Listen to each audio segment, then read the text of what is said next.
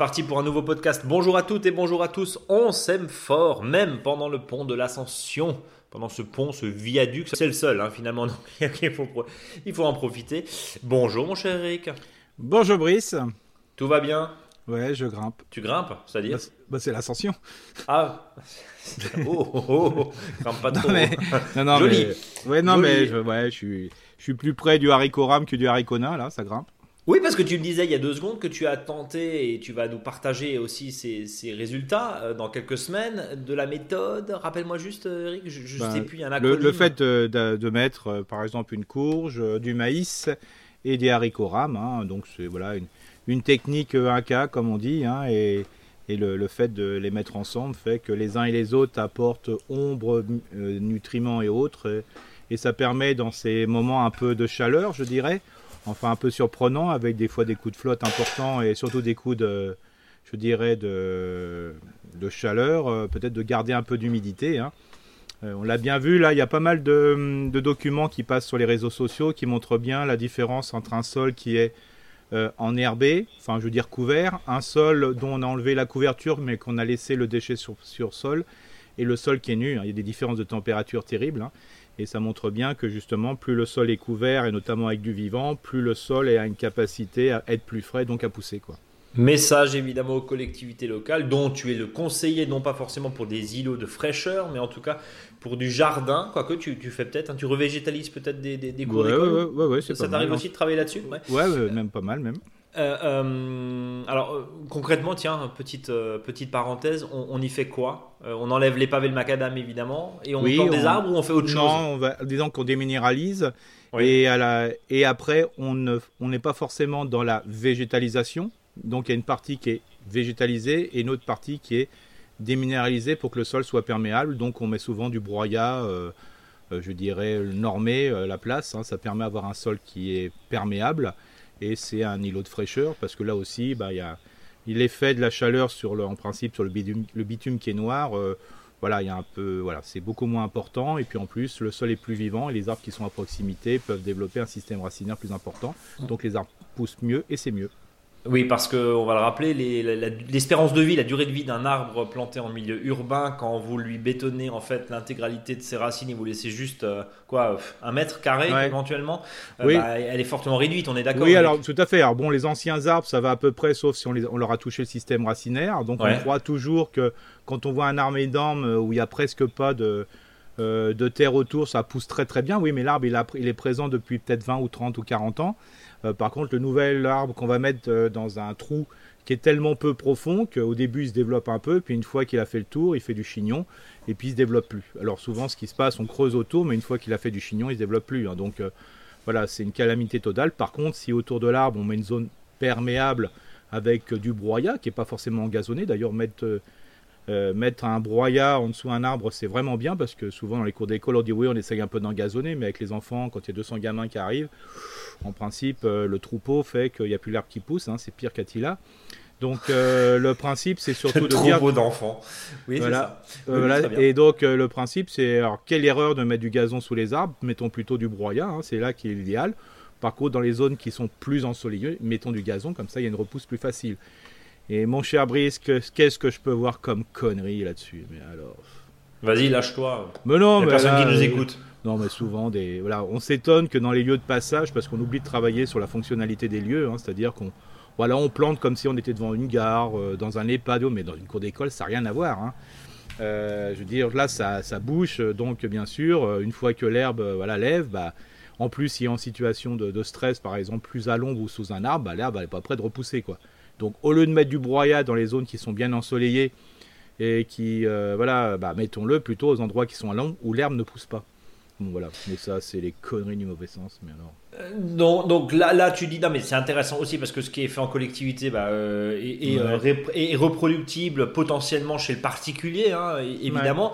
Bon, premier conseil, évidemment, déminéraliser Bien au sûr. maximum, j'imagine. C'est-à-dire que quand vous avez les bons vieux pavés, le macadam, les gravillons, virer tout ça et même le broyat, tu disais, ça, ça même, un, même un broyat euh, sombre, ça Ouais. absorbe, mais, Mais ça, permet quand même de, ça permet quand même d'avoir euh, peut-être plus de, plus de fraîcheur. Complètement, parce qu'il n'y a pas l'effet. euh, albédo hein, qu'on appelle, c'est-à-dire le fait que ça reflète sur le sol.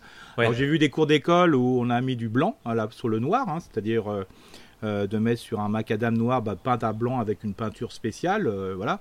Bon, le problème, c'est que c'est vrai que c'est moins chaud, mais alors les gamins, ils sont obligés de mettre des lunettes de soleil, hein, sinon. Même parce que tu es ébloui, quoi. Mais il me semble d'ailleurs, c'est en Californie, je crois que euh, les, les, rues et puis notamment les, les hangars sont euh, peints en blanc. Euh, c'est juste du bon sens, ah enfin évident. Hein, je veux dire, quand tu es sur un mm. entrepôt, un entrepôt logistique qui fait des dizaines de des, dizaines de mètres, des centaines de mètres carrés, voire plus, bah évidemment, ça, ça, réverbère beaucoup. Tout ça pour dire et appliquer chez nous à ceux qui nous écoutent, des couleurs claires, évidemment, et puis le maximum, bien sûr, de bah, végétal. le végétal, et puis comme dit, hein, la, perméabilité des sols, parce qu'il y a du végétal ou qu'il n'y en a pas, c'est quand même euh, le fait que la chaleur ne, ressort pas la nuit. Hein. c'est ça qui est intéressant. Hein. C'est ça qui est intéressant parce que quand vous ouvrez évidemment euh, les fenêtres et puis euh, ou les portes la nuit et que vous avez en fait du minéral qui a stocké pendant toute l'après-midi de la chaleur, forcément qui fait chaud autour de la maison. Et puis il y a un dernier point, la gestion des eaux de pluie, c'est un terrain qui te, que tu connais. on parlait de ces jardins de pluie. évidemment, une surface imperméable, c'est pas bon du tout une surface perméable. C'est mieux ne serait-ce que pour derrière euh, l'accumulation de ces eaux euh, aussi de ruissellement hmm. qui, quand elles tombent, elles tombent quand même assez rapidement. Mon cher Eric, on va hmm. faire le tour de la question, en tout cas de ce, podcast. Au sommaire, tu nous proposes évidemment un agenda et le sujet de la semaine, c'est le chou et le céleri. Le chou et le céleri, ça veut dire chou et céleri, ça veut dire qu'ils sont copains? Alors, ça fait partie de l'espace poté, hein, donc ça c'est une bonne chose, quoi mais ils ont à peu près les mêmes euh, exigences, je dirais, de culture, en sachant qu'il y en a un qui est plus gourmand que l'autre. Bon, eh ben on va voir en termes de gourmandise. Et puis tu nous parlais des limaces qui sont particulièrement voraces cette année. Ça tombe bien, ça rime. Euh, un petit conseil? Bah, Disons qu'un arrosage plutôt le matin, ça c'est important. Euh, tu me disais ça la semaine dernière Oui, ça c'est vraiment très important. Et puis maximiser les possibilités de mettre bah, différents déchets qui embêtent, qui embêtent un petit peu leur déambulation. Et puis surtout, euh, travailler beaucoup sur le spontané. Hein. J'en discutais encore hier avec un jardinier, pourtant on s'est un peu pris la tête hier avec ce gars-là, euh, ce qui m'a gonflé. Mais euh, par contre, il disait que globalement, bah, tout ce qui, poussait tout seul bah, était surtout pas sensible aux limaces. Ouais, il m'a gonflé parce que travailler avec un centre. Et euh, voilà, il y a trois herbes qui poussaient chez lui. Euh, voilà, c'était la calamité, alors qu'à côté il y avait une zone de fraîcheur. Mais bon, bref, ça c'est pas. Mais, mais ça veut dire, ça, veut dire oui, en spontané, mais en même temps, un jardin par définition, un jardin potager par, par définition n'est pas forcément très spontané. Non, mais de laisser les, simplement une, une laitue. Euh, lui, alors lui, il était tellement picobello du jardin. Bah, je veux dire, on peut même mettre six picobello qu'en mettant par exemple une salade, on la laisse monter. On met un joli piquet, même blanc rouge si vous voulez. Euh, et puis vous mettez un cadre, euh, je dirais, de bois autour, puis vous laissez les graines tomber sur le sol, ça se ressème, et puis après, là, il y a beaucoup moins de sensibilité sur les limaces. Alors ça m'a fait rire aussi parce que des fois, moi, je laisse pousser, euh, voilà, je laisse jusqu'à la dernière minute les plantes, hein, tant que j'ai pas besoin de l'espace, bah, je laisse les plantes pousser. Et quand y compris les mauvaises herbes entre guillemets. Entre guillemets, ou alors ça peut être du potager ou pas. Et c'est vrai que ça m'arrive de laisser pousser un chou et tant que j'ai pas besoin, par exemple pour les poireaux, bah, je laisse jusqu'au bout, hein, euh, jusqu'à même s'égrener.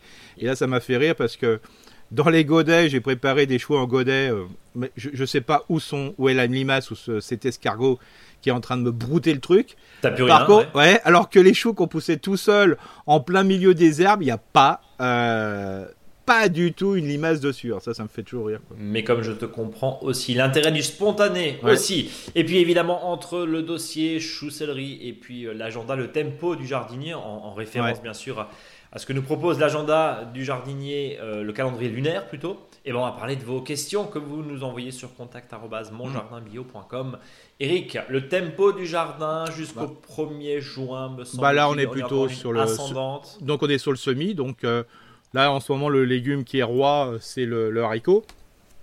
Parce que là, on peut le semer partout. Hein. Ouais. Donc euh, là, euh, c'est important, euh, là, que ça soit rame ou nain. J'ai une question, Eric. une question. Comment ça se fait? En général, un haricot lève quoi? En une semaine? Ouais, moins d'une semaine. À peu près? Au bout de 10 jours, il n'est pas levé. Qu'est-ce qui se passe? Faut ressemer. Qu'est-ce qui s'est passé? Alors, soit c'est le sol qui est trop froid, mais je, je, le crois, crois pas. On est d'accord. Soit le sol était gorgé d'eau, ça a pourri Ça a pourri, ça, ça peut arriver parce que il suffit que par exemple il soit un peu sec en surface et trop gorgé d'eau par en dessous par exemple. Euh, là ça pourrit et ça, ça pose pas ça pose souci. puis après il y a, y a ceux qu'on fait, hein, et notamment la limace, hein, euh, parce que là l'autre fois j'ai en faisant des trous avec une amie, on, a trouvé des, vraiment les, ce qu'on appelle les cavernes à limaces. Hein. Euh, c'est pas d'Alibaba là, c'est euh, vraiment euh, et donc bah là elles vont manger où il y a les où les haricots vont commencer à germer, il hein, n'y a pas de souci. Et, et, le fait que la graine derrière soit effectivement a, du mal à venir, c'est principalement de la pourriture? Parce que en fait les, les semis d'haricots faut les arroser très peu, on est d'accord? C'est ça, bah faut les arroser, il faut que le sol soit mouillé, mais il faut qu'il soit mouillé, je dirais sur un très court moment. Il faut qu'il se ressuie très rapidement. Faut qu'il ressuie. Voilà, c'est ça, voilà. Et des fois, il suffit qu'on ait une petite croûte en dessous, euh, voilà, ça stocke un peu d'humidité, euh, voilà. D'ailleurs, il y en a pas mal sur des haricots rames, par exemple, qui commencent en pot et puis les repiquent après parce que ça leur permet de de, de, gérer euh, plus facilement le, semis. Bon, ça c'est bien quand on a trois rames, hein, mais bon, si on a une cinquantaine de rames, oui, tu finis pas quoi. On est d'accord. On finit pas. voilà, en sachant qu'on lui met souvent beaucoup de, compost et un excès de compost, c'est pas trop bon non plus pour le haricot. Euh, mais comme dit, euh, voilà, hein, c'est souvent euh, dans des régions plutôt nord et l'est, en fonction du temps, ici on a un sol un peu compact, bah on a un petit peu de mal et à partir du 1er juin c'est la fête. Hein. donc là on peut vraiment, là comme on est, en se croirait au mois de juillet, on peut y aller sans souci, hein, ça lève très rapidement quoi. Bon, parce que tu, euh, voilà, j'ai testé effectivement le désabusé du, du, haricot, euh, comme on dit, puisque sur les trois lignes, il n'y en a que deux qui sont venus. Euh, donc pourtant les graines étaient bonnes. Donc voilà, c'est une question qui se pose aussi. Alors, tu disais semis en pleine terre, semis en pour un repiquage. Ouais, là on est là on est vraiment presque à tout, en sachant que dans certains secteurs, bon, c'est les derniers moments pour les, les, les carottes. Hein, les carottes, ouais. faut, faut, la, faut la épaner aussi. C'est vraiment les derniers moments, hein, voilà. Sinon, tout le reste, bah là, faut préparer, il hein, faut semer, euh, je veux dire, en pépinière, euh, tout ce qui est chou, qui sera repiqué ensuite euh, au mois de, voilà, au mois de juillet, début août. Hein, faut, voilà, faut, faut, y aller à fond, quoi. Notamment, on peut aussi tout ce qui est persil et compagnie, fait en godet. Avant, c'est plus simple, hein, ça pousse, c'est plus rapide. c'est beaucoup mieux. Ensuite, bien sûr, tout ce qui est semis de courges, courgettes et compagnie, on pouvait encore le faire, hein, ça va très vite. Hein. J'ai vu des, repousses de courges qui ont rattrapé euh, les autres. Bien sûr, au niveau cucurbitacé, euh, je vous conseille à fond les, les, tout ce qui est melon, concombre euh, et cornichons, parce que ceux qu'on a fait avant, ils ont tellement poussé peut-être en cercle et se sont tellement allongés qu'ils vont, vont stagner et les autres vont vite les rattraper. Hein. Hum. Donc il n'y a pas de souci. Et puis après, à partir du 2 juin, c'est lune descendante, donc on peut planter tout ce qu'on veut, donc tout ce qu'on a mis en, tout ce qu'on a préparé dans des godets, on peut repiquer, hein, là il n'y a aucun souci.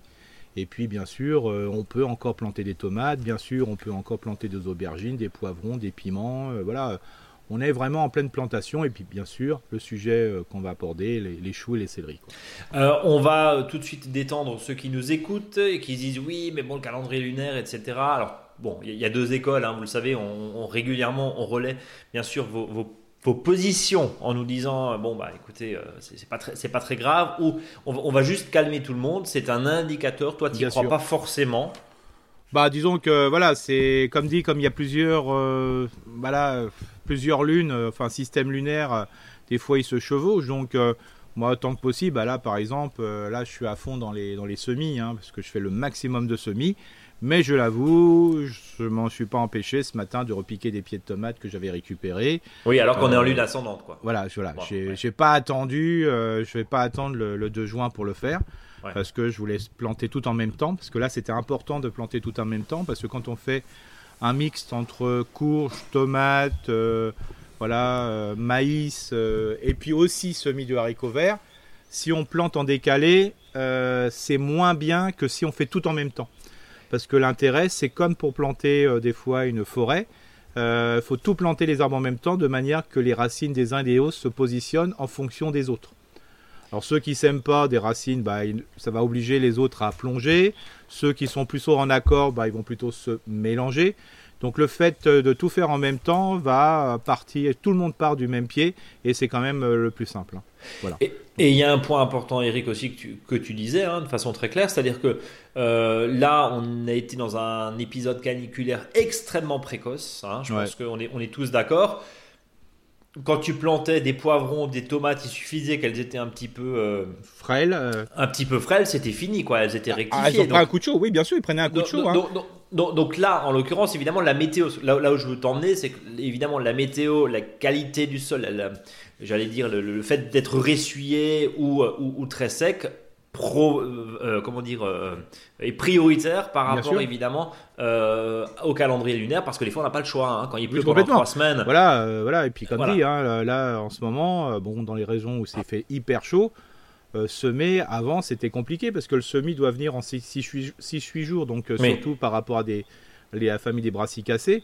Donc il faut mieux attendre, je dirais, voilà, quand ça va se rafraîchir. Dimanche il fait un peu plus frais, donc il faut en profiter justement parce qu'il faut de la chaleur, mais il faut pas non plus de la surchaleur. Hein. Puis après, quand on arrose comme un fou, bah, c'est pas bon non plus, hein, ça va flaquer. Et si on a des sols qui sont limoneux, on va obtenir du ciment. Donc euh, voilà, il faut, faire attention à ça.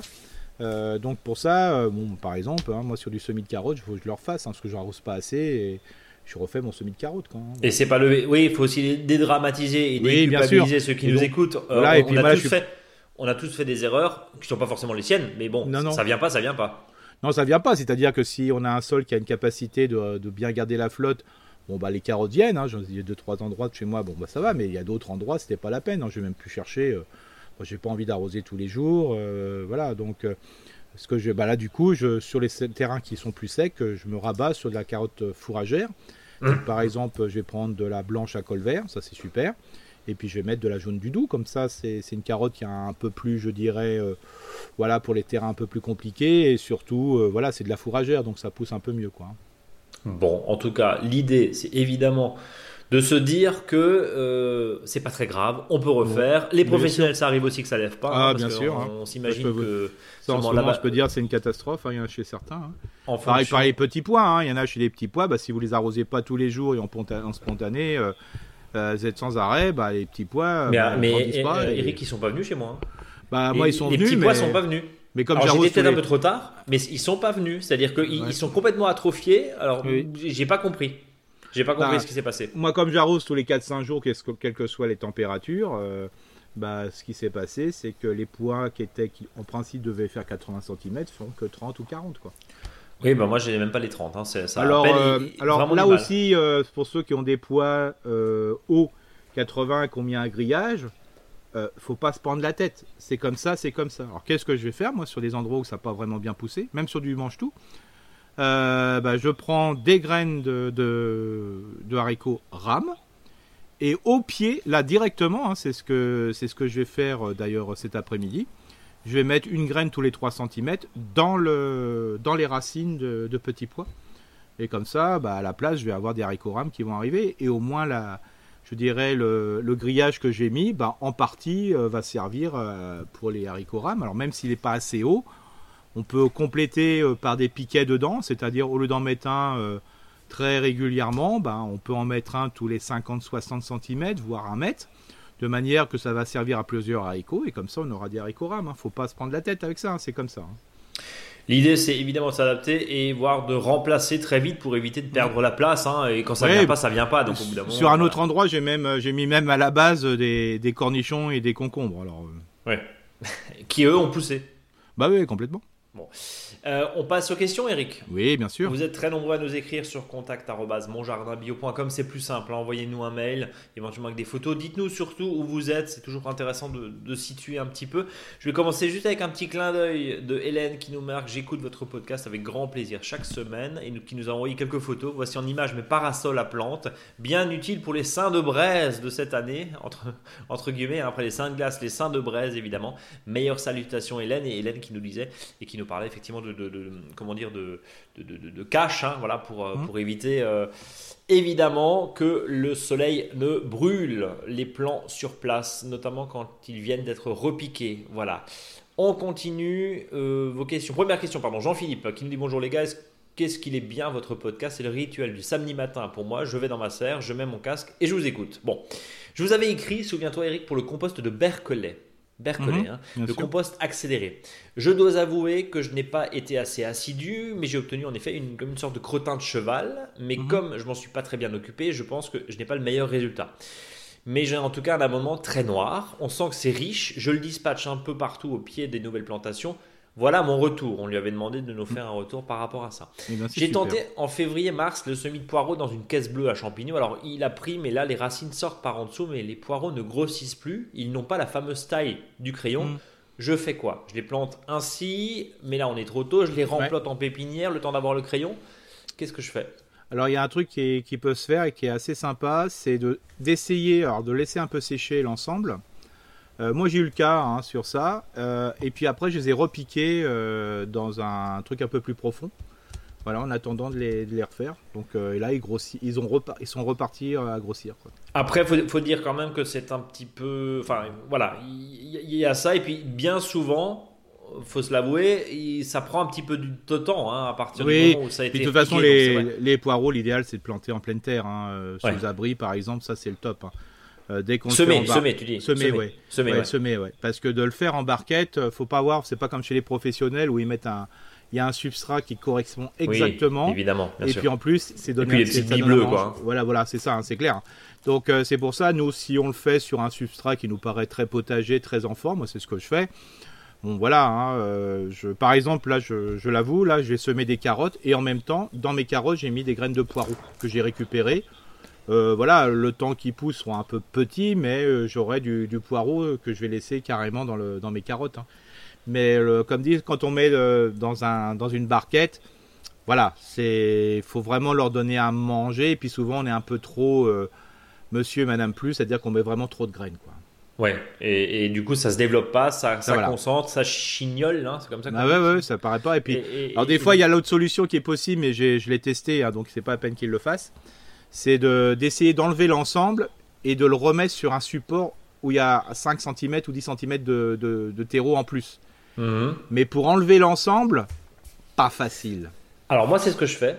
Mhm. si je peux me permettre. C'est-à-dire que je, je commence en gros pot. Effectivement, à l'intérieur, c'était en mars. Et ensuite, je déplante euh, Oui. le, le, le- Non mais, le non, chevelu. mais d'enlever d'enlever tout d'un seul coup. Mais je le mets en pleine. Ouais, alors surtout pas mouillé, évidemment. Il faut que ça soit Oui. sec. hein, et après, vous arrosez Voilà. bien. Mais effectivement, on sent un redémarrage, Ouais. un petit peu de mal. quoi. Alors, Bon. alors c'est pour ça que l'année prochaine, ce que je vais faire, donc parce que moi je prends aussi les, les cajots à champignons, euh, ce que je vais faire, c'est que je vais mettre un plastique qui va déborder de part et d'autre l'année prochaine de, de la barquette, de manière que, comme ça, je le mets au fond. Euh, comme ça, je vais mettre la terre dessus et au cas où il lève pas assez, je peux sortir plus facilement l'ensemble Ouais. Pour le transplanter, quoi. pour le retransplanter parce Bien que sûr. transplanter c'est hyper compliqué quoi. Donc voilà, Jean-Philippe, euh, soit essayer de les rempoter éventuellement, Oui. Ouais. mais encore une fois, faites attention parce que si tout, si tout se casse euh, la figure, Figure, c'est- ouais. vous n'avez rien gagné. Quoi. On est, on est d'accord. Je, je- je reviens juste sur la- le petit clin d'œil d'Hélène. hein. Je, vais te montrer la, la photo. C'était en fait des, les parasols en, os- en osier. Voilà. Waouh, ouais, mais là c'est du chicos là. Ouais, c'est du chicos. c'est très beau, effectivement. C'est Ah ouais, très, très beau. ça fait ce chapeau Euh, chinois là qui est génial quoi. Très beau chapeau chinois euh, tressé effectivement euh, que, que nous a envoyé Hélène. Je continue avec Jean-Philippe qui nous dit euh, j'ai réussi enfin à voir des oignons sortir en semis, mais là ils sont mini et le haut des fans sèche. Comment ça se passe la culture de l'oignon? On fait grandir jusqu'à la dimension d'une bulbie, d'une bulbie pardon. Ouais. On sort, on sèche, on plante l'année suivante ou est-ce qu'on peut mettre en plante en terre directe et avoir des oignons? Bah, en Lui principe, donc il a planté un semi d'oignon. hein. Ouais, c'est ça. Donc, en principe, c'est pour les avoir tout de suite. hein. donc, euh, voilà. Donc, euh, parce que là, il faut les repiquer. Donc, euh, il arrive, faut les repiquer très rapidement là. Donc re- repiquer Ouais. Tout de suite Très, là maintenant faut ouais, y aller. ouais, très rapidement parce qu'il aurait fallu le faire un peu avant, quoi. et arrosé. Bon, vous êtes un peu en retard. Mm. Euh, et enfin, pour vous remercier encore, vous vous souvenez de mon voisin agriculteur non bio, non permacole, qui venait se moquer quand, lorsque je tondais mes, che- mes choux. Bon, Ouais. il se moque toujours de moi. il en prend plein la tête, le pauvre. Il se moque toujours de moi. Lui achète des plants greffés, puis il met des petits granules noirs, puis bleus, puis des liquides qui font tout crever autour. Il a déjà des tomates, des poivrons, des aubergines, mais il montre mon jardin à tous ses copains destructeurs de nature. Jean-Philippe est remonté. hein. Je, je- je lis tel quel, hein, sans filtre. hein. Il montre mon jardin à tous ses copains destructeurs de nature, et je crois qu'au-delà de la moquerie, il y a un certain respect. Je fournis un peu tout le quartier en salade déjà. Moi aussi, je donne des fèves, des pois, etc. Merci encore pour votre motivation et soutien, virtuel. Bon, voilà. Ouais, ouais, non, mais voilà. Chacun, chaque, L'idée, c'est pas d'opposer. L'idée, je c'est- c'est évidemment pas, pas d'opposer. On va juste rappeler les choses. On a demandé à des, aux, aux agriculteurs pendant des dizaines d'années, notamment après la guerre, de produire massivement. Il y a des changements de modèle profonds. Oui. On n'est pas là pour les accabler non plus. Je pense loin de nous, hein, cette idée, Ouais. honnêtement, Ah. hein, là-dedans.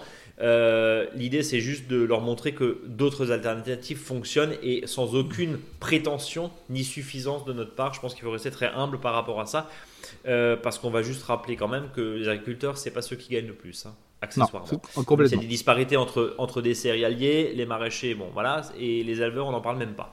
Voilà, euh, ça c'est fait. Julien en Moselle qui nous dit bonjour à vous. Une nouvelle fois, je fais appel à vos conseils éclairés ou illuminés pour venir à bout d'un mal inconnu qui touche un de mes rosiers. Voilà, quelques jours, j'ai constaté des trous dans les feuilles. Ça, ça revient souvent. Hein. Certains sont littéralement dévorés. Visiblement, un insecte a dû déclarer la guerre totale à mon rosier. J'opterais pour des chenilles vertes, mais j'en ai reconnu et repéré aucune auprès de mon rosier ou aux alentours. Euh, qui pourrait en vouloir à mon rosier, quel que soit le gourmand envahisseur au niveau des solutions naturelles et sans danger? Pour repousser cette arnaque pernicieuse, longue vie à votre podcast et au blog, que la fourche soit avec vous.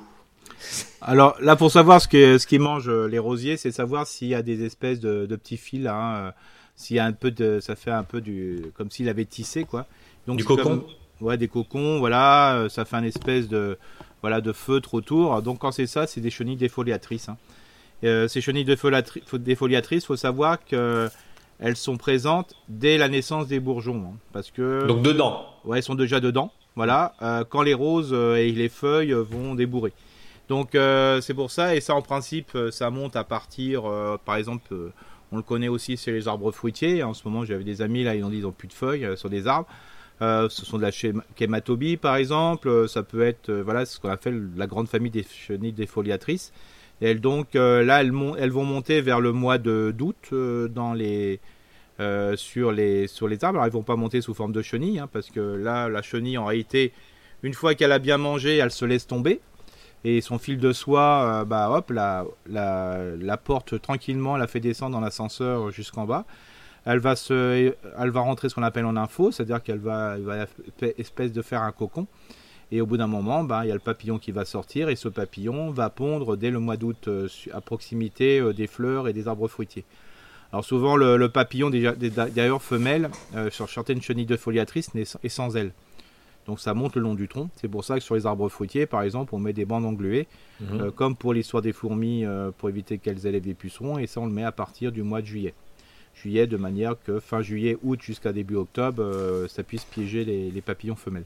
Mais, mais alors quand il y en a un petit peu, quand il y en a un petit peu euh, comme là, c'est pas très grave. Hein. de toute façon, les nouvelles feuilles euh, vont arriver, hein, c'est pas un problème.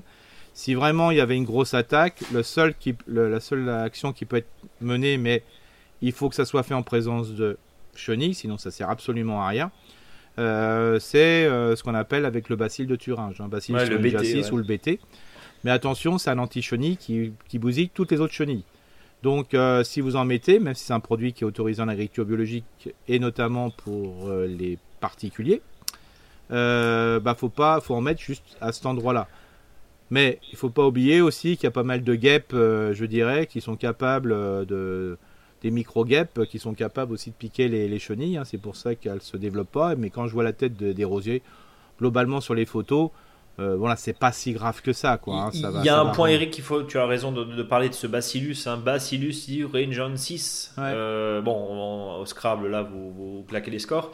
Euh, il y a un point important, c'est-à-dire que si vous avez des lavandes à côté, par exemple, ou un massif à côté de vos roses, bah, sur vos lavandes, vous avez souvent des papillons. Si vous arrivez avec un BT, il n'y a plus de papillons, quoi. Enfin, je veux dire, ah oui, complètement. Il n'y a, plus de chenilles, enfin, dans les, dans les, dans les Voilà, dans les chenilles. Voilà, parce qu'il faut savoir que quand il y a papillons, des fois, il y a après, il y a, Ponte, et c'est voilà, avec des beaux papillons, euh, même sur plein d'autres fleurs. Donc, euh, voilà, c'est faut un petit peu s'en satisfaire, mais bien sûr, si tous les ans il y a ce problème de, de soie qui sont autour, hein, je cherchais le mot tout à l'heure, c'est pas du feutre mais plutôt de la soie, euh, bah, peut-être faire un petit vérifier le voilà dès que ça va commencer à débourrer la présence de chenilles et si vraiment il y a, y a beaucoup de, chenilles, bah, faire un petit bacille de Thuringe, hein, voilà.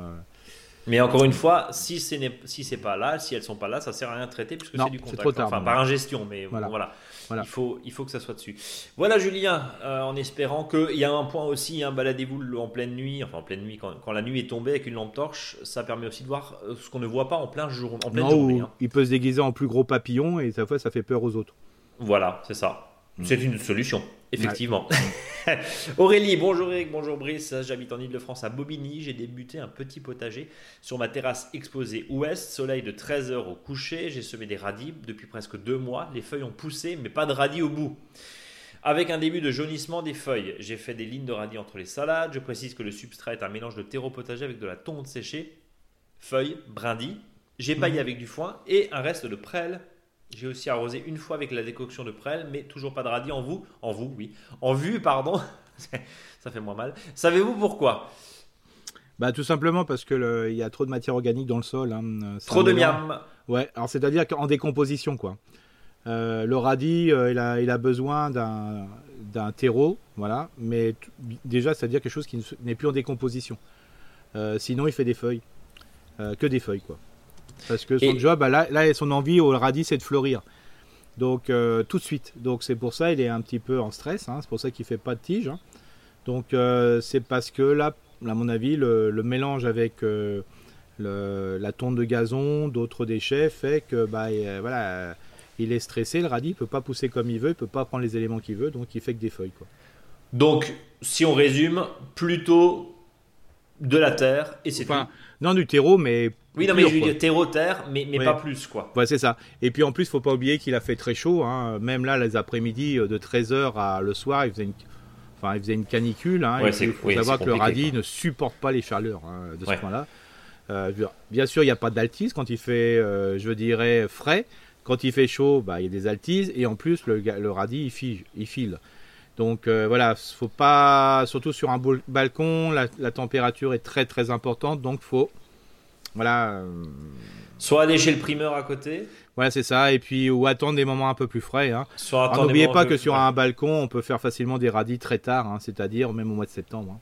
Bon, bah voilà, soit, euh, soit changer C'est normal, hein, c'est normal. Hein, euh, autre question, les salades, ce sont des feuilles de chêne, sont infestées de pucerons. Puis-je pulvériser du savon noir, sachant que nous consommons les feuilles au fur et à mesure J'utilise beaucoup d'eau pour rincer les feuilles pleines de pucerons, donc évidemment quand elle cueille sa salade. Hein. Puis-je réutiliser cette eau pour arroser mes plantes sans craindre de les infester davantage? Euh, non, bah de toute façon là, non. Une fois que le, puceron, on, l'a enlevé de son habitat, voilà, si on, même on le remet dessus, il est noyé, il n'y a pas de souci. Bon, euh, au, pire, au, pire, au, pire, vous mélangez un peu l'eau comme ça. ça voilà, c'est ça. Mais comme dit, le, principe, c'est que là, souvent, il y a beaucoup des les balconnières sont sont très sensibles aux pucerons. J'ai jamais vu ça. Hein. C'est rare, même sur des plantes, euh, je dirais grasses, sur de la terre qui est de pas trop riche. Hein. Euh, tout simplement parce que c'est, on est un petit peu dans un chamboulement là et les pucerons ont envie de manger. dès qu'ils voient un truc à manger, ils y vont quoi. Hein. Ils veulent un peu d'humidité quoi. Donc euh, voilà, c'est un peu un problème aujourd'hui cette année en balcon. Je trouve qu'il y a beaucoup, beaucoup, beaucoup. Serre aussi, hein, Eric. Hein. Les, ah salades plantées en mars, c'était c'était c'était ah une salade de pucerons. Ah Impressionnant. oui, oui, c'est voilà. Euh, ils étaient, il y a eu pas, l'hiver n'a pas été hyper euh, voilà puissant quoi. Mm. Et donc il y a voilà et puis ce sont tout de suite, il a fait chaud rapidement voilà donc. Voilà, c'est un développement. Alors c'est vrai que là, il va falloir trouver des, euh, des protocoles euh, sur les balcons euh, quand il fait vraiment trop chaud. De toute façon, au-dessus de, au-dessus de 30 degrés, c'est très compliqué, même si on en risque beaucoup, il est en stress et dès qu'une plante est en stress, elle est bouffée soit par des pucerons ou d'autres problématiques. C'est sûr qu'il n'y a pas de maladie. Hein. La question du savon noir bah, Le problème du savon noir, c'est, pareil, c'est c'est un légume qu'on va manger feuille et rapidement. Donc moi je le ferai pas quoi, hein, franchement. On est, Par contre, alors bon, ça vaut, ça vaut ce que ça vaut, hein, mais si vous avez un jet un peu, un, peu puissant, euh, gentiment. Alors sans, sans, euh, non, le pulvérisateur à vitre, hein, le, le pulvérisateur à vitre, oui. Enfin voilà. voilà, euh, c'est évidemment. Voilà, c'est ça, ça c'est vraiment efficace, mais surtout mettez pas de produits parce que même du savon noir, bon, il n'y a pas forcément à mon avis de problématique. Je sais pas, hein, moi je suis pas docteur, mais le, le, truc, voilà, c'est que vous ça, reste la, ça reste la soude, normalement un peu d'huile, hein, d'olive, me semble. oui, c'est ça. Mais, voilà. mais bon, voilà, c'est pas fait évidemment pour le. Voilà, donc surtout pour les jardinières, alors je sais pas si c'est le cas, mais euh, là, j'en discutais encore euh, hier avec quelqu'un qui, donnait de très mauvais conseils. Euh, oh, je, casse aujourd'hui. Hein, ah, tu casses à, fond. Mais ça, c'est l'ascension, Eric. Tu prends de la hauteur. Ouais, ouais. Tu prends, voilà, qui proposait pour planter des c'est ça, des pots de 25 cm pour des plantes qui en demandaient beaucoup plus. Si c'est possible, sur du balcon, sur du jardin à hauteur, il faut au moins 50 cm de haut, 45-50 hein, cm. Hein en dessous, on va vers du, stress. Quoi. Autre point, Eric. Je parle bien pour euh, les plantes nourricières, hein, on est bien d'accord. hein. Oui, bien Euh, sûr. Et- Les plantes de balcon sont faites pour ça, donc euh, ça a été sélectionné pour ça, mais les plantes nourricières, c'est un peu plus compliqué. Il n'y a, y a- il y a pas de souci. Et Aurélie nous dit merci pour vos réponses et votre approche pédagogique. Voilà, donc pas de savon noir, si je résume, pas de savon Ah. noir. L'eau que vous utilisez pour rincer la salade, oui, bien sûr, vous pouvez. Pas de souci. Au pire, voilà, vous regardez, non, les, les, les pucerons sont largement noyés, c'est cruel, mais bon, voilà. Ouais. Il n'est pas bon d'être puceron. Et puis, bah, les radis, euh, soit attendre un peu, soit essayer de trouver un créneau, en tout cas dans le calendrier, ou en tout cas peut-être un endroit beaucoup moins exposé au soleil. Euh, et évidemment, maintenir, euh, maintenir. De toute façon, le radis doit monter très très vite, sinon il est piquant. hein, oui, c'est ce qu'on dit, ouais, hein, Eric. ouais, tout à fait. En 4-5 jours, il doit germer, et puis en moins de 15 jours, on, on- le- je dirais la, la partie basse doit se former. hein. Allez, euh, Virginie, bonjour à tous les deux. Encore une petite question, une, une- encore une petite question de Bordeaux. J'ai planté des framboisiers au nord de mon jardin, pensant qu'ils seraient bien placés, mais je pense qu'ils ont tout de même trop de soleil. 8 heures de soleil direct, ils donnent pas mal de fruits, mais restent tout petits avec des feuilles qui jaunissent. Je pensais leur offrir un peu d'ombre en plein été en plantant des tomates à leurs pieds. Bonne ou mauvaise idée Merci encore pour votre podcast génial. Virginie Bah, de Bordeaux. Si Virginie elle a planté des, frais- des framboisiers cette année, c'est normal. hein. Si, c'est de cette année, euh, de toute façon, il faudrait même enlever les fleurs la première année pour que le, le framboisier ne pense qu'à faire des, des futures cannes. Donc, euh, Ok, ça, donc il, là, ça sert à rien. C'est un peu une année zéro. c'est ça. Ça Il prend faut- pas tout de suite. Par contre, il faut un maximum de matière organique au fur et à mesure. hein, c'est tout à fait normal. Euh, et euh, si c'est des framboisiers qui sont plantés depuis, depuis plusieurs années, la hauteur dépend aussi du type. C'est-à-dire, si c'est une variété qui est dite remontante, c'est des fois normal que les framboisiers sont plus petits. Si c'est une variété qui est non remontante, là, euh, en principe, euh, bah, ça peut des framboisiers qui peuvent aller jusqu'à plus de 2 mètres. hein, euh, voilà, c'est Ouais. c'est clair. Par contre, euh, c'est le même remède pour les uns ou les autres. hein, c'est euh, à l'automne, il faut 50 cm de feuilles au pied, à un tel point que on peut même planter des rhubarbes à proximité parce que c'est le même environnement. hein, c'est le même principe entre avoir des petites feuilles de rhubarbe et des, enfin, des petites tiges de rhubarbe et des grandes tiges. C'est simplement une, une quantité de feuilles qu'on met au pied et aussi un petit peu le côté variétal. Mais c'est ça, il faut beaucoup de matière organique, beaucoup, beaucoup, beaucoup, beaucoup. Et même si Du- on est en plein soleil, c'est pas très grave tant que le pied est au frais. Quoi. Euh, du miam, du miam, du miam, du miam. Voilà, du Euh, miam qui se juste- décom- surtout du, du déchet organique, alors surtout pas de tonte de gazon en ce moment, hein, sauf si elle est desséchée, parce que ça va brûler les, furtu- les futures pousses Ouais. qui, sont, qui vont produire euh, cette année, si c'est framboise, des framboisiers remontants, et, l'année prochaine, si c'est des framboisiers non remontants. Mais voilà, il faut beaucoup de déchets organiques au pied, c'est pour ça qu'il faut l'apporter 50 cm de feuilles à l'automne. Alors quand je dis bien des feuilles à l'automne, c'est pas 50 cm de feuilles entassées, c'est 50, 50 cm de feuilles qu'on a balayées. Ok. Voilà.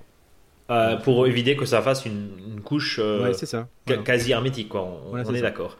Dominique, tiens, c'est un régional de l'étape. Euh, pêcher, les, les feuilles qui jaunissent sur le pêcher. Je lui ai en- enlevé son voile d'hiver un peu tardivement par peur des gelées. Sol plein d'Alsace, dans le Ride, dans le Bas-Rhin, plutôt argileux, planté plein sud. Mhm. Ces feuilles tendent vers le jaune. Est-ce un manque de, fra- de frères? De fer? Je vais y arriver. Euh, ça, c'est le vin blanc euh, alsacien. C'est le vin blanc alsacien, c'est ça. c'est ça. Euh, bah, c'est, ce qu'on appelle la chlorose du péché, hein, globalement. hein, c'est-à-dire, voilà, le péché se trouve dans une zone des fois qui peut être même des fois trop riche en flotte dans des terrains argileux. C'est ce qu'on appelle l'asphyxie radiculaire. Et, et ce qui va se passer, que le péché va donc pas pouvoir trouver les éléments qu'il veut, et notamment le fer. Ça, c'est important. Alors peut-être bien vérifier que l'espace où il est au niveau argile, c'est un argile euh, euh, peut-être qu'il est tellement compact, le sol est tellement gorgé d'eau qu'il aura du mal à, je dirais, à, prendre tous les éléments. Donc c'est un peu compliqué pour lui de, sa vie euh, à venir. Donc en sachant que 2021 a été une année très humide, donc peut-être que là il a pris un petit peu. Donc euh, voilà, moi je dirais dans ce cas-là, c'est plutôt une histoire de, de peut-être de trouver une autre solution pour le bah, pour planter des pêchers ailleurs dans un sol qui soit Le, plus le déplanter, s'il n'est pas trop grand, le déplanter éventuellement. Ouais, bon, déplanter du pêcher, euh, j'y crois pas. hein. On a souvent le pêcher, il n'aime pas qu'on le tremble. euh, voilà, il est, il est pas fait pour ça. Par contre, ce qui peut être intéressant, c'est il y aura peut-être des pêches quand même sur la- le pêcher, hein, même si elles sont pas très belles. C'est tout de suite, si surtout c'est une pêche de vigne, de récupérer les pêches et de les semer dans un endroit donc euh, au mois de septembre, enfin dès qu'il va pouvoir, dès que les pêches sont consommées, on, plante le noyau Bien sûr. dans un endroit qui est un peu plus en hauteur, peut-être sur une butte, une petite butte, hein, euh, de manière que le- les racines ne soient pas dans un sol euh, gorgé d'eau. hein. Donc attention Ouais. au phénomène d'asphyxie radiculaire Ouais, qui créé par provoque un des sol très hein, argileux. On, Voilà. est, on, on est d'accord. Euh, question de, en, en pulvérisation du fer, ce genre de choses, ça peut aider? Bah, il y en a qui mettent du chelate de fer, ça coûte cher et puis ça sert pas à grand chose quoi. D'accord, comme ça c'est Il y en a qui mettent des clous mais ça sert pas non plus. Ouais. Voilà, euh, voilà. euh, Non, je, je dirais. Bon, changer, changer, de, changer de place voilà. quoi. Ouais, Et on termine avec Anne qui nous dit bonjour, une petite question pour le podcast, s'il reste encore de la place. Mais oui, Anne, il n'y a, pas de souci. Euh, c'est au sujet de la culture de fraises sur le long terme. Cela va bientôt faire 5 ans, oulala. Ah oui, que j'ai un carré de fraises qui s'est agrandi par marcotage et quelques Mhm. apports de nouveaux plants. Je pense que la production est moins importante cette année. J'ai lu quelque part qu'au bout de 3 ans, les, fra- les fraisiers ne produisaient plus. Qu'en pensez-vous? Oui, Alors ça c'est la vérité. Alors faut pas oublier que cette année il fait chaud aussi. oui. Euh, C'est-à-dire que bah, les fraisiers euh, n'ont pas eu la flotte qu'ils voulaient. Donc euh, bah, les fraises ne vont pas grossir de Mais même quand tu excessive. arrosais, Eric? Alors si tu arroses c'est bien, mais quand c'est sur des bacs, euh, ça, ça- ça sèche très très Ça rapidement. sèche trop vite. Ok. Donc euh, la fleur est excep- la floraison est exceptionnelle hein, euh, parce que il a fait c'était les bonnes conditions climatiques. C'est vraiment une, le fraisier a envie de fleurir, mais le problème c'est qu'ils n'arriveront difficilement à avoir des fraises de gros calibre si c'est pas irrigué, enfin s'il n'y a pas un arrosage continu quoi. La Ça, fraise, hein, elle a besoin d'eau, à la floraison, à la fructification. Voilà. Après, euh, c'est plus la voilà, peine. bah sauf quand euh, bah, quand elle va faire les les, les marcottes, euh, voilà, là il faut aussi un peu de flotte pour que ça puisse reprendre. Mais il est vrai que f- au bout de la quatrième année, un pied, il faut le changer. Alors quand on laisse faire euh, les pieds ici et là pour pousser, il faut pas oublier qu'il faut enlever au bout d'un moment, au bout de trois ans, par exemple les pieds mères, pour laisser développer les pieds filles, comme ça, et ne pas en laisser trop parce qu'après il y a sur, euh, il y a, il y a- après il y a trop de monde et ça ça développe, euh, c'est un peu compliqué. Et toi, c'était le vin de quoi, du coup? Moi, c'était le. Mais pas tu m'attaques, tu me cherches parce que je sors, C'est du pas- re- je sors de table. Ah non, mais moi, c'est justement, c'est un manque de vin. Bon, C'est un manque de vin, moi. Et donc, euh, le principe, c'est que là, il faut, faut peut-être enlever les vieux pieds, hein, une fois qu'ils ont produit, de manière à laisser développer les pieds filles. Et puis, il faut pas oublier aussi, c'est que hum, dans les fraiseraies, euh, on donne à manger aux fraises, quoi. Donc, du miam, euh, c'est toujours voilà. pareil. Quand on pareil, dit donc- fraiserait, c'est chez le producteur, hein, on voit très bien. Voilà, Voilà, et donc on euh, dans un carré potager, euh, surtout s'il y a, si c'est un carré qui est peut-être pas forcément au sol, je sais pas comment il est, il est peut-être Oui, j'ai pas, j'ai pas, Virgi- euh, Anne nous Voilà. dit pas, effectivement. Donc euh, voilà, donc euh, là il faut remettre un peu de compost entre, hein, parce qu'au bout d'un moment, bah, ça s'est, voilà, ça, s- ça s'essouffle. Et même l'idéal, ça serait de replanter, je dirais, des, fr- des, les- des pieds filles ailleurs et utiliser ce carré euh, potager pour autre chose. Alors ça, serait même intéressant qu'elle joue sur trois carrés potagers, comme ça elle peut changer d'année en euh, tous les trois ans de carré potager de manière à avoir des fraises de qualité. Mais au bout d'un moment, ça, Bah, tu as exactement répondu à la deuxième partie de la question d'Anne. hein. Le carré s'est fait envahir d'herbe et je suis tenté d'arracher pour nettoyer, replanter, puis en remettant les plants existants et rajouter d'autres. Votre avis m'intéresse. Merci encore pour le programme de qualité que vous proposez. Une auditrice fidèle, signée Anne. C'est ce que tu viens de dire. C'est Idéalement, même changer d'endroit. Bah oui, c'est ça l'idéal. hein. De toute façon, ce qui peut être intéressant des fois sur du, sur du plein sol, c'est par exemple, on prend trois rangs, je dis voilà. Au bout d'un moment, on met le troisième rang, on met un quatrième rang. On enlève euh, donc Le un rang premier. et ainsi de suite. Ouais. Et comme Et ça, on, avance ou on recule, hein, comme on veut. Euh, mais le principe, c'est surtout de, de pouvoir changer la terre et puis mettre aussi pas mal de compost, hein, parce que ça a besoin de manger. quoi. Et on- tu parlais des professionnels, des, des fraiseraies. Je pense pas qu'elles tiennent 3 ans, à mon avis, les fraiseraies. hein. Non, bah souvent ans, à c'est mon plan- avis, maximum, bah, même pas. Même pas. Euh, il, faut, il faut aussi euh, spécifier que bon, il y a du goutte à goutte et très très souvent ils sont ce qu'on appelle ils font de la fertigation. hein. donc on fertilise et on irrigue en même temps, c'est-à-dire qu'on on va injecter dans les gouttes à gouttes euh, une solution, euh, une solution. Et ce qui explique pourquoi. Après il y a évidemment la côté variété, mais ce qui explique pourquoi c'est des grosses fraises aussi euh, qui sont très charnues. Moi j'ai une question sur la fraise. Euh, cette année, ça fait deux exemples où fraises du jardin, que ce soit euh, chez des amis ou ici, eh ben, elles ont du goût, mais c'est pas sucré. Alors, quand il n'y a, a pas de soleil, on dit oui, mais il n'y a pas de soleil, mon bon monsieur. Oui, mais cette année, il y avait du soleil, il y avait de la chaleur, elles ont eu de l'eau, mais elles sont pas sucrées. Pourquoi? Alors des fois, des fois c'est variétal. Ouais. Voilà. Euh, et souvent, ce qui se passe, c'est quand la, la fraise mûrit trop vite. Elle n'a pas le temps de faire son sucre. C'est ça. exactement. Et souvent, on le remarque quand les akènes, c'est-à-dire les petits grains qui sont dessus, sont très rapprochés. C'est-à-dire qu'en réalité, la, la, fraise aurait dû être plus grosse. Oui, oui comme atrophiée. Comme atrophiée. Et quand elle est atrophiée, elle est même un petit peu amère. C'est-à-dire qu'elle est même pas, elle est sucrée, mais vraiment pas, pas, pas beaucoup quoi. Alors pour la petite histoire, euh, le fruit de la du fraisier, c'est la. Ok. Et le, le, le, petit grain, c'est ça le vrai fruit de la fraise, hein, pour, pour, vous dire. Oui, c'est pas le fruit en lui-même, c'est les petits points qui sont sur la fraise. Et là, on peut le remarquer que plus les akènes sont séparés, euh, plus c'est là de goût plus elle aura de goût, alors sauf si c'est un navet euh, comme on achète par exemple, hein, parce qu'ils ont grossi, mhm. mais ça veut dire qu'au moins, je parle au jardin, c'est que la fraise a été jusqu'au bout de son grossissement. Et c'est ça Donc qui va regardez ces fameux points sur la fraise. Voilà. et euh, si, plus c'est resserré, moins ça goût. C'est voilà. Tu voulais rajouter, pardon, je t'ai coupé. Ouais, je voulais rajouter un petit truc sur le goutte à goutte parce que l'autre fois on m'a posé la question comment euh, un système d'irrigation avec un goutte à goutte peut arroser? C'est goutte à goutte. Alors, le but du jeu, c'est ça, c'est pas la goutte qui arrose. Hein. c'est l'eau. C'est l'eau. Non, mais c'est pas ça. C'est que le principe, c'est quand on a un goutte à goutte, c'est de, maintenir ce qu'on appelle un bulbe à queue. Alors, qu'est-ce que c'est qu'un bulbe à queue? Faut arrêter, c'est possible. Mais si, un bulbe à queue. Oui, vas-y. Non, non, mais bulbe à queue. oui, mais à queue. seul mot.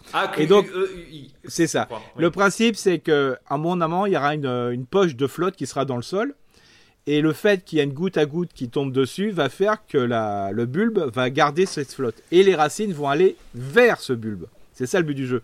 C'est pour ça que le, fait de maintenir, des fois il y a même des arbres fruitiers, mais dit comment qu'un goutte à goutte peut maintenir de la flotte, peut arroser un arbre, alors que euh, souvent ça représente, on a l'impression que ça représente rien, non? Mais c'est le fait que euh, la quantité d'eau qui est dans le sol, bah, le fait que la réserve soit toujours importante, va faire que les racines vont aller vers, vers cette zone qu'on appelle un bulbe, comme c'est pour les Zoya par exemple, quand on met des briques dans le sol et qu'on les remplit de flotte, bah, c'est les racines qui vont. Euh, L'Oya n'arrose pas c'est les racines qui vont chercher la C'est les racines qui, qui, vont, alors pour le coup, euh, étant très à l'aise sur les bulbes comme, comme, comme tu disais, euh, il y a aussi un double avantage sur le goutte à goutte. Non, mais parce que je suis utilisateur, en, l'occurrence, il y a un point en général, quand vous achetez le goutte à goutte, vous avez tous les 30 ou 33 cm un goutteur. On est en général sur du 2 litres, 2 litres et demi par heure.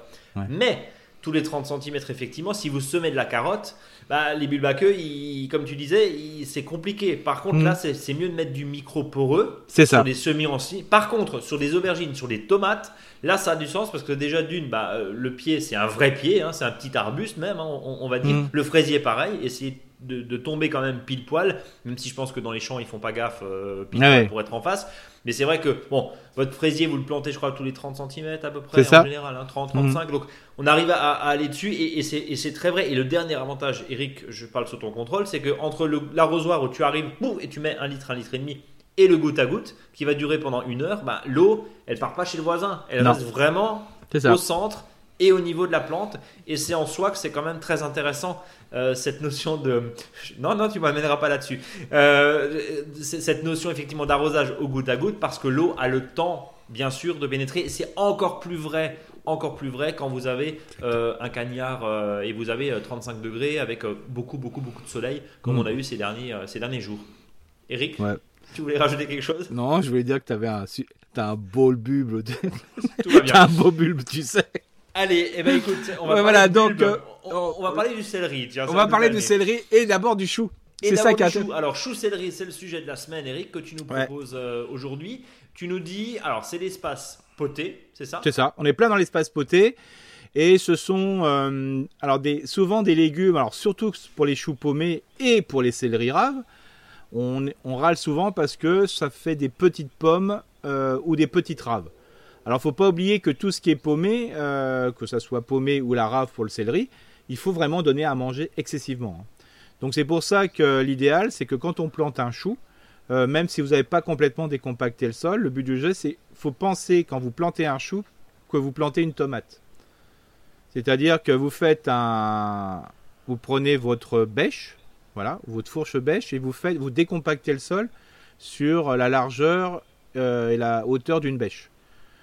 Et ça, vous mélangez dedans. Alors, pour la tomate, on peut mettre un compost qui se décompose, voilà, pas 100% décomposé. Par contre, pour le chou paumé, il faut que ça soit vraiment très, très, très bien décomposé.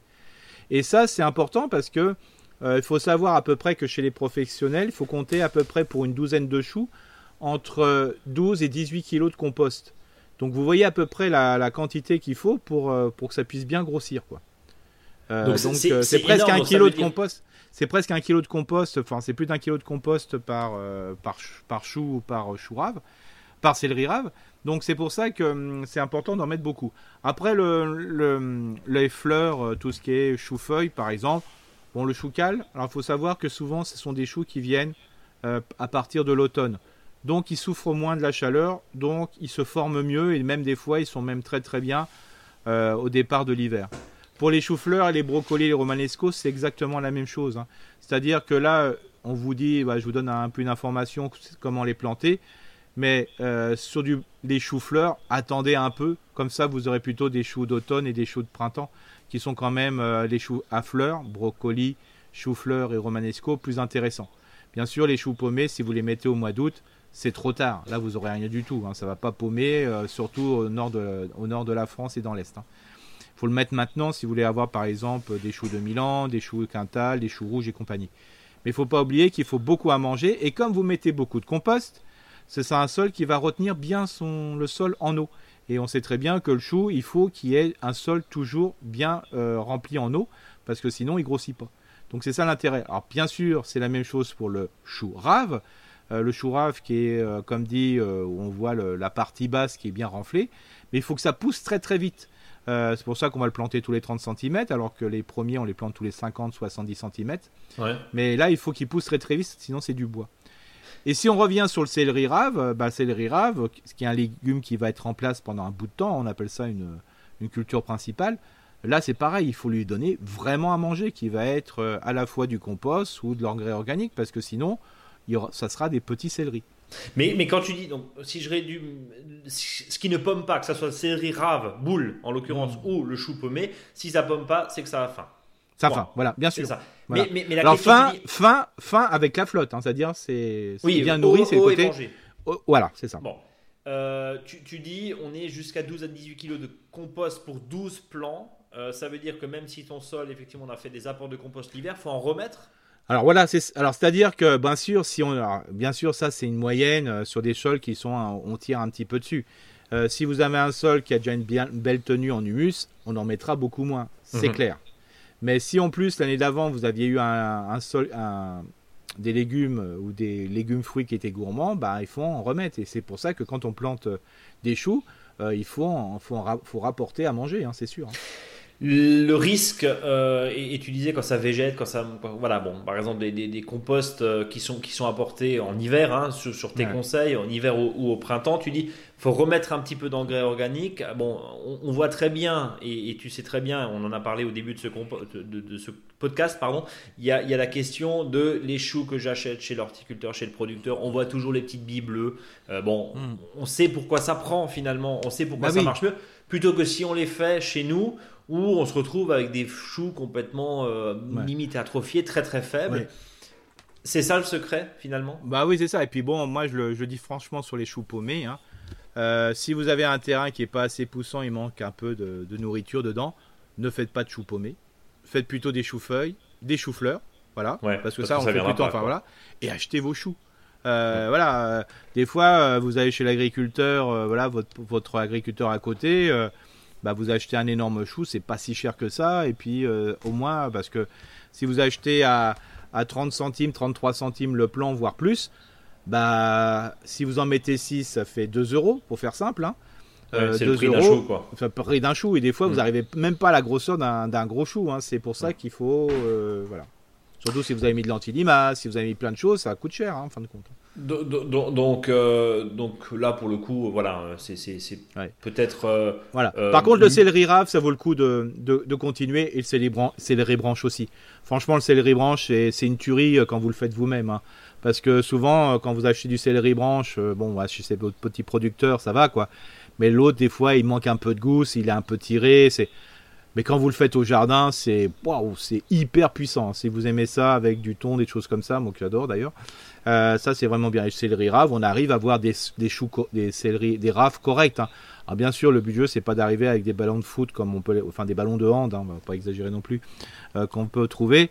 Euh, vous, si déjà vous avez un, voilà, un, céleri rave, donc ah, vous ne pouvez pas l'entourer des- de vos deux, mains. C'est déjà un, joli cé- céleri rave et c'est bien suffisant. Il a un goût superbe et compagnie, donc j'invite à le faire. En tout cas, choux et céleri, il faut donner Ouais. du miam. Tu parlais d'engrais organiques. euh, tu parlais évidemment, ça peut être du compost très très bien décomposé. Encore faut-il en avoir parce que là, on est, on est fin mai. hein, c'est compliqué. ça. Les compostiers sont quasiment, quasiment vides. Mais voilà, pensez aussi. Par contre, si le compost n'est pas complètement décomposé, euh, je vous invite quand même à le mettre non pas au pied quand vous le plantez, mais entre Par-dessus. les par-dessus. Par-dessus. On Et un beau et, un- et par contre, il faut du paillage partout. Alors là, c'est c'est pour surtout pour là, c'est pas une histoire de, de manger, c'est plutôt une histoire de, de garder l'humidité. garder l'humidité pour évidemment euh, éviter que euh, ça se dessèche. Et, et bien sûr, quand tu les plantes en mini-motte, encore une fois, on arrose mm, Bien la sûr. mini-motte et on laisse tremper la mini-motte de façon à ce que ça puisse euh, bien reprendre et on arrose tous les jours idéalement. On est bon? Ouais, c'est parfait. Eh ben écoute, on va passer au faux dicton du jour. Eric, on t'écoute. Bah autour du chou, bien sûr. hein. Si le jardinier est paumé à la douche, il n'est pas propre comme un chou neuf. Oh, c'est joli, chat. C'est chou-. C'était c'était le chou neuf. Hein, c'est C'était voilà. le chou neuf. Euh, ce podcast euh, est, est en pleine ascension. Bien sûr. N'est-ce pas, Eric Euh, C'est vrai. Avec toi, je, je te remercie pour tes précieux conseils. Vous qui nous écoutez, écoutez, écoutez-nous surtout. Euh, partagez ce podcast, notez-le, mettez des petites étoiles, évidemment. Parlez-en autour de vous de ce podcast et puis n'hésitez pas à nous contacter. Contact Mm. monjardinbio.com. Eric, le mot de la fin? Bah bien sûr. Tu sais qu'on s'en quoi, tu vas voir. Surtout, ne vous coincez pas le bulbe. Surtout ne vous coincez pas le bulbe. Euh, on reparlera du goutte à goutte, promis, parce que c'est un sujet qui nous passionne, c'est évident. En attendant, passez un bon week-end de l'ascension. Prenez soin de vous, évidemment, et de votre jardin. Ouais, mollo sur la route, hein, parce que voilà. Et hein. puis mollo on a le temps. route, oui. On a le temps, on a le temps. Voilà, Voilà. voilà, bon. Vous Hein nous écoutez peut-être, voilà, vous nous écoutez peut-être euh, sur, sur la route. hein. Vous êtes, vous êtes très nombreux à nous écouter en voiture, pourquoi pas. Et ben, bonjour à vous et à la semaine prochaine. Salut à tous. Salut Eric. Salut.